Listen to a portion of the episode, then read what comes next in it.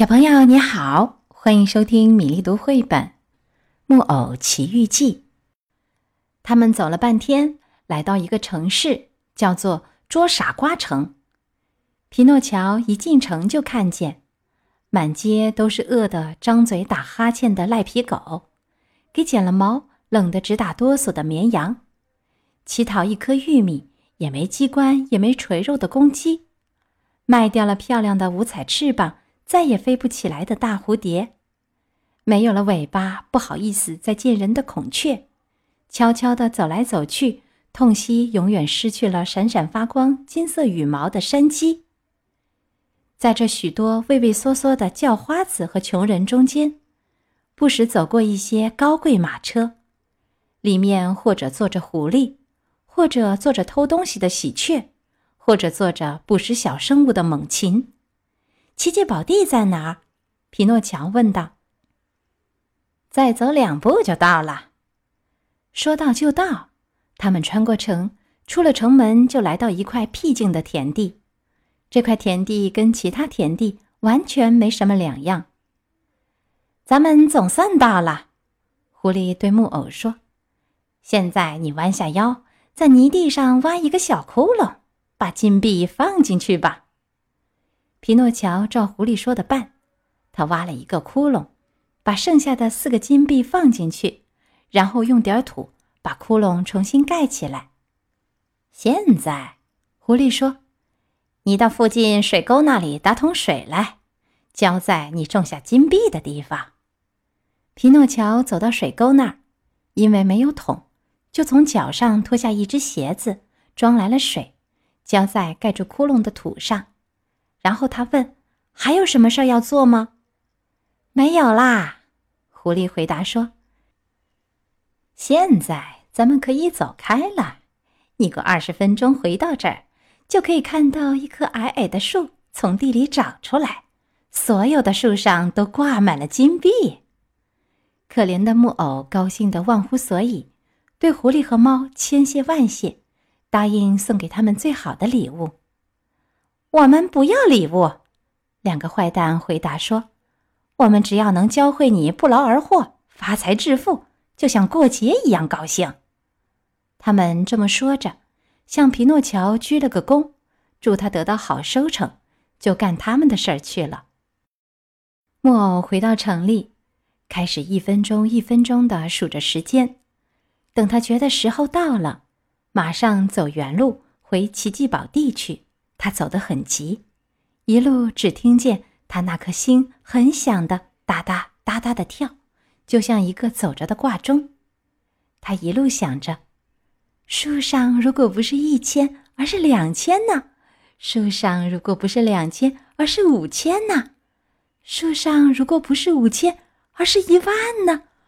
哦，到那时我将变成一个多体面的先生呢！我要有一个美丽的宫殿。我要有一千只小木马和一千个马厩，嗯，这是为了玩。我还要有一个酒窖，里面放满甘露酒和健胃酒。我还要有一个图书室，摆满了糖果、蛋糕、葡萄干、小面包、杏仁饼、奶酪夹心饼干。他这么幻想着，走进了那块地。他停下来张望，看能不能见到那么一棵树，枝头挂满金币的。可他什么也没看见，他往前又走了一百步，还是没看见。他一直走到那块地上，一直走到种下金币的小窟窿那里，可还是没看见。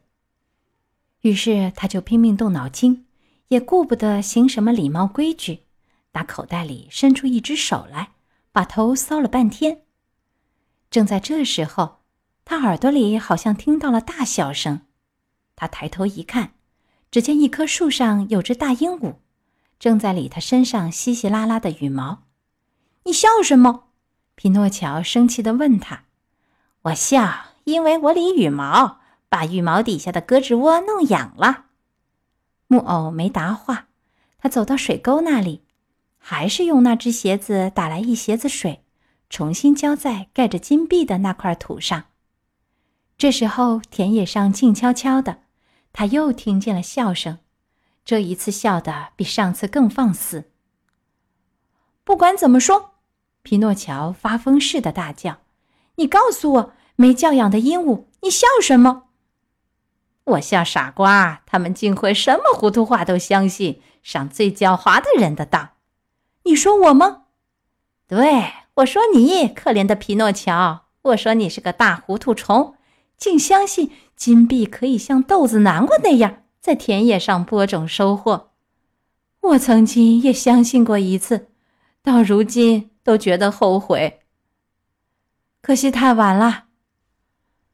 如今我确信。要正直的挣到一点钱，必须懂得用自己的手去劳动，或者用自己的头脑思索。木偶说：“我不懂你在说些什么。”这时他已经吓得发起抖来了。没法子，我只好说得更明白些。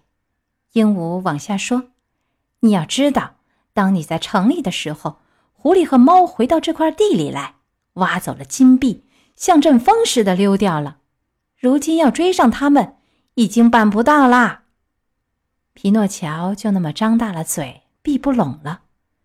他不愿意相信鹦鹉的话，开始用手指甲挖浇过水的土。他挖呀挖呀，挖了很深很深的一个大坑，连一个稻草堆都可以放进去了，可就是找不到金币。木偶于是绝望了，回到城里。马上到法庭去向法官告状，说两个贼偷走了他的钱。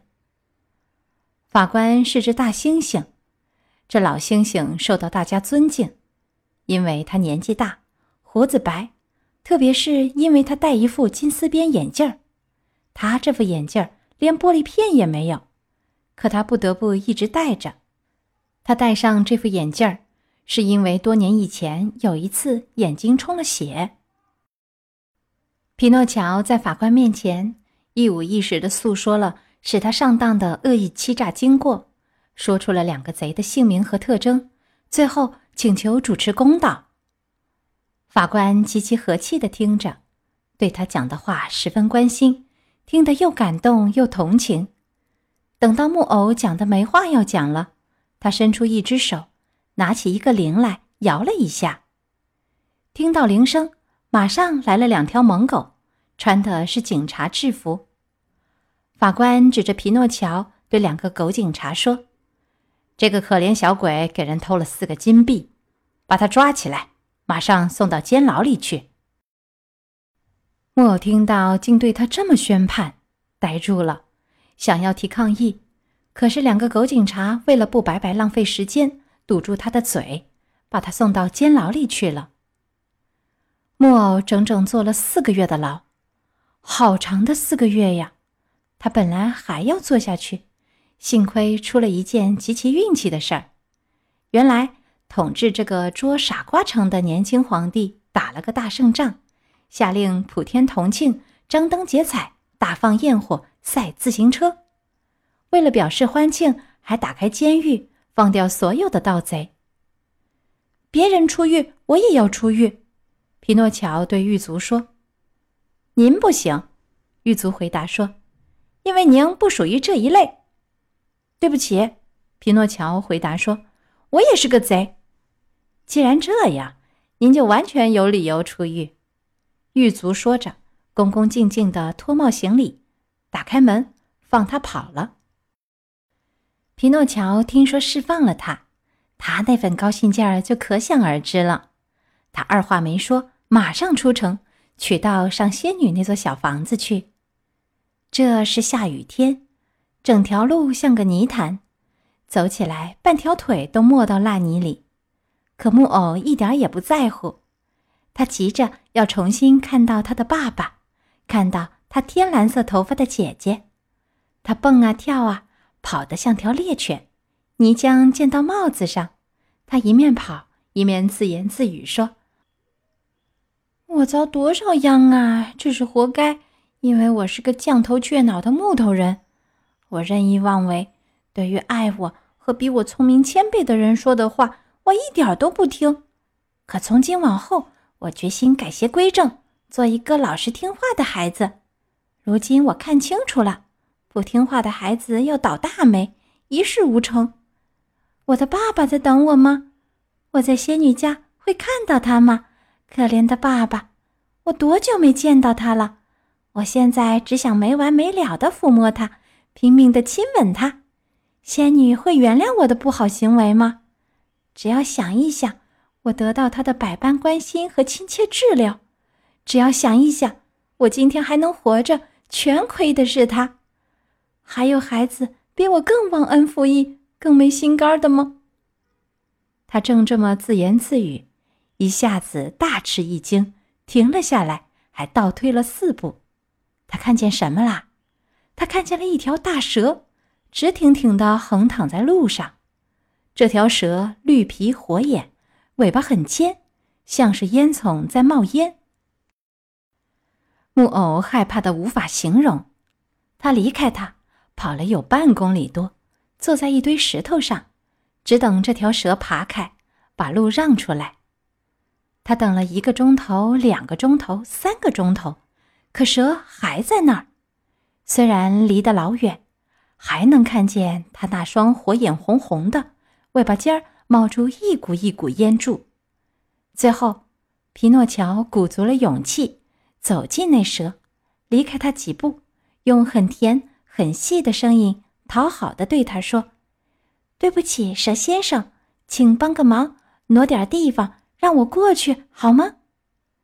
可他这番话完全是白说，蛇一动也不动。木偶又用那很甜很细的声音说。你得知道，蛇先生，我要回到那房子去。我爸爸在那儿等着我，我已经很久很久没见到他了。您肯让我继续走我的路吗？他等着蛇做出个表示来回答他这个请求，可蛇没有动静，相反，他一直好像很生猛，这时倒变得僵直不动了。他的眼睛闭上，尾巴停止冒烟。他真的死了吗？皮诺乔说着，高兴地搓了搓手。他一点也不耽搁，就要打他身上跳过去，跳到路的那一边。可他脚还没举起，蛇忽然像蹦起来的弹簧似的跳了起来。木偶大吃一惊，赶紧往后退，绊了一下，跌倒在地上。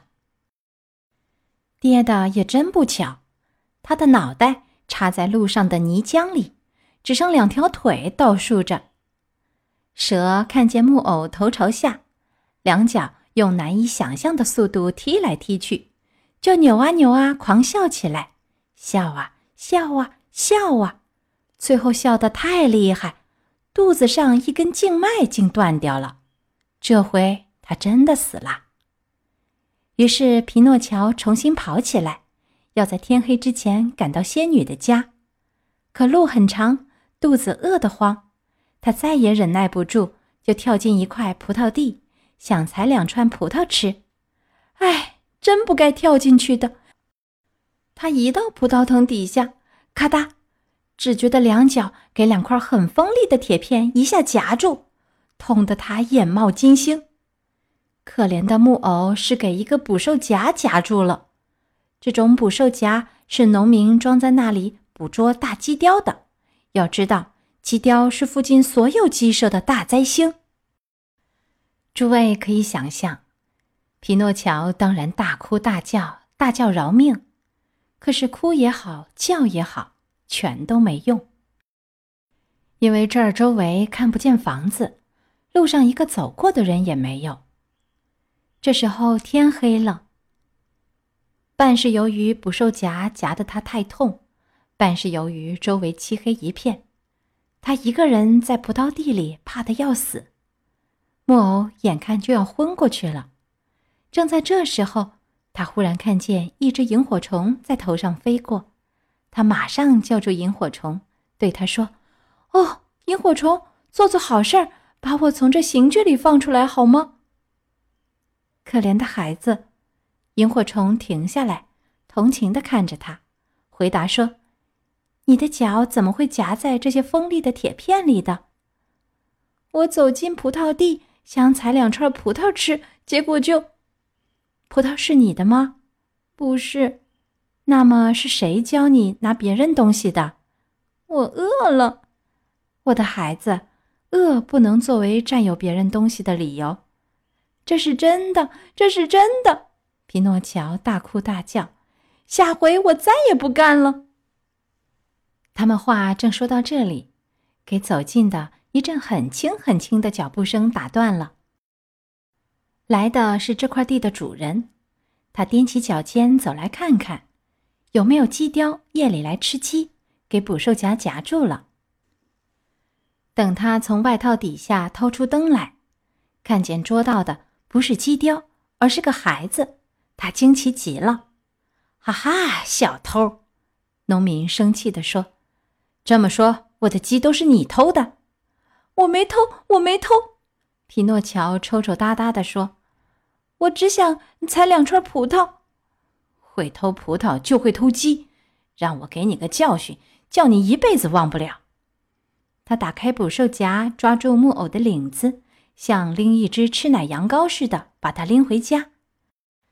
到了家门口，他把木偶扔在空地上，用一只脚踏住他的脖子，对他说：“现在太晚了，我要去睡觉，明天再跟你算账。我那只守夜的狗正好今天死了，你就来代替它。”给我当守夜的狗。说到做到，他在木偶脖子上套上一个狗颈圈，上面全是铜钉。他把颈圈收紧，叫木偶的头钻不出来。颈圈上系着一根很长的铁链，铁链一头拴在墙上。农民说：“要是今夜下雨，你可以到木板狗屋里去，那里头有很多干草，可以当床睡。我那可怜的狗。”在那里都睡了四年了。如果不幸有小偷来，你记住了，要竖起耳朵听着，汪汪的叫。农民吩咐完，就进屋把门关上，还用粗链子拴好。于是空地上就剩可怜的皮诺乔一个人趴着，又冷又饿又怕，半死不活的。他不断生气的把手插到勒住他喉咙的颈圈里。哭着说：“我这是活该，真倒霉！我任性，只想闲逛，我只想听坏朋友的话，因此总是失去幸福。如果我是个好孩子，像别的孩子一样；如果我想读书，想劳动；如果我同我的可怜爸爸一起在家，那我这会儿就不会在这儿田野当中做一只狗，给一个农民看门了。”我能重新做人就好了，可现在迟了，没法子，我只好忍耐。他发泄了真正出自内心的一口怨气以后，走进狗屋，躺下就睡着了。